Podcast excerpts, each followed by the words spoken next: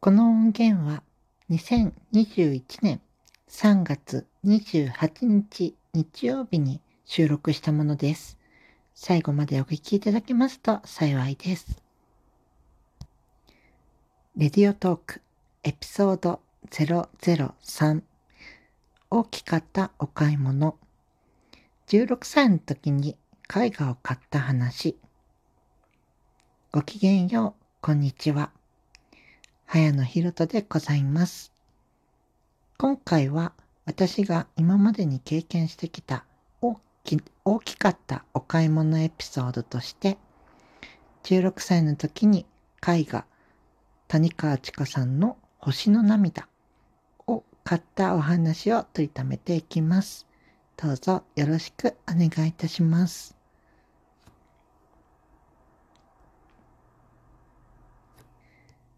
ここで私がギャラリー巡りを始めたきっかけをお話ししていきます。私にとって初めての携帯電話はフィーチャーフォン、いわゆるガラケーではなくスマートフォンでして、スマートフォンを持つと同時に Facebook、Instagram、Twitter といった SNS を始めました。それによる人生への影響は非常に大きいものでしたが、後押しとなる要素であって、きっかけは違いました。大阪の FM ラジオ局で FM802 というところがありまして、名前の通り周波数は 80.2FM なわけですが、その FM802 が毎月発行して CD ショップや大型商業施設などで無料配布されているタイムテーブルがありまして、毎月の表紙は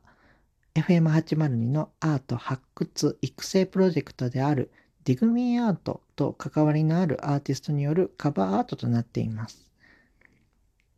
そのタイムテーブルで谷川千佳さんによるカバーアートを見て、作品のテイストに惚れ、好きになったのがギャラリー巡りを始めるきっかけです。彼女がいなければ、彼女の作品に出会えなければ、芸術総合サポーターである今の私は成立していませんし、ギャラリー巡りの中で好きになっていったロリータファッションやテディベアも出会うまでに至らなかったかもしれません。それくらい谷川千佳さんは私にとって、えー、人生におけるキーマンなのです。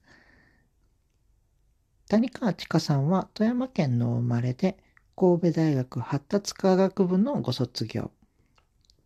私を私として認識させるものは何なのかという問いに向き合い、自らのルーツである故郷での記憶や意識を超えた映像が現れる夢などからモチーフを得て、それに筆を任せるように色彩豊かにイメージを定着させる。作中多く登場する女性像は、初期作品では自分自身の存在と重ね合わせた自画像として描いていたが、現在はより広く、鑑賞者が自分自身を投影することができる人物になるよう、より客観性を持つ名前のない人物像へと変化している。また近年では恐れの感覚を手がかりに空想と現実の狭間にあるもう一つの世界を描き出しユーモアを,、え、ユーモアを交えた物語へと昇華させることを試みている。え、活動経歴ですが2006年に富山県での富山市民、えー、市民プラザ、えアートマーケットへの出店が最初で2010年から2014年には大阪総合デザイン専門学校 OSCD での、えー、講師経験を経たりして多くのイベントや展覧会での出展経歴がございます。作品やグッズの取り扱いに関しては地下谷川オンラインショップ公式のオンラインショップをはじめギャラリータグボートウェレッジヴァンガードでも取り扱いがございます。さて、私がお迎えした谷川千佳さんの星の涙ですが、購入したのは展覧会やアートフェアではなく、ギャラリータグボートからのオンラインショッピング EC です。お値段は3万円ほどでした。理由は、展覧会での売約だとお年玉とお小遣いが基本の私にとっては資金の確保が難しかったり、売約そのものが、えー、会場での早い者勝ちである難しさがあり、オンラインギャラリーのデメリットである作品のテイストが分かりづらいというところも実際に展覧会でテイストを把握していたのでデメデメリットはないに等しい状況だったからです。展覧会やアートフェアなどでは学装といってすでに作品を額縁に収められている場合が多いのですがお迎えした作品は額装なしだったので画材屋さんなどで額装してもらう必要がありました。大阪では有名な河内画材という画材屋さん。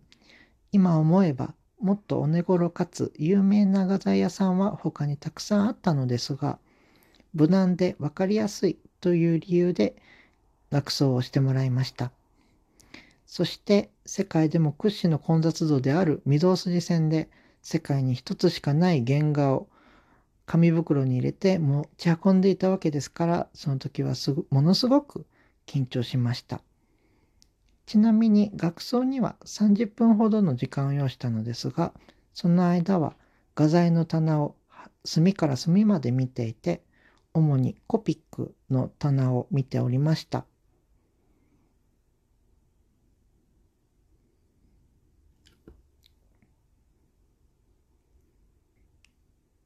ここまでお聞きいただいた皆さん、どうもありがとうございました。